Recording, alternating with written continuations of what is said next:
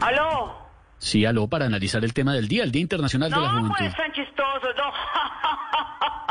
me hicieron morir de la risa, me hicieron erizar de la risa llamándome a mí en el Día de la Juventud. No, no, no se Tapadores moleste, tambor. Amparito, no, Amparito, No, no, no, no, perdóname, no, solo me dijeron... a mí me respetan. ¿Hasta cuándo los benditos humoristas y los libretistas de este bendito país me van a joder a mí por la edad? No jodas. No, No, no, no, no, no, no, sácamela un poquitico, mi amor. No, no, no, no, no.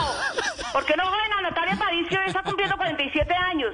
Está y sigue siendo la misma Cuchi Barbie. ¡Eh, Ave María! Es que, a ver, mi amor, les voy a decir una cosa.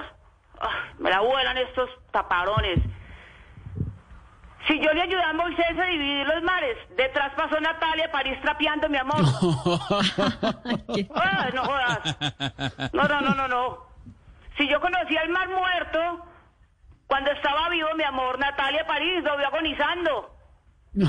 Ah. No, pero es que me, me han puesto a mí que yo tengo 125 años, que yo soy la más vieja. Ay, no, es que yo la vi a usted, yo la vi desde que estaba chiquito y lo va a ver uno y mejor dicho están canosos, todos barbudos ahí, eh, todos calvos, gordos.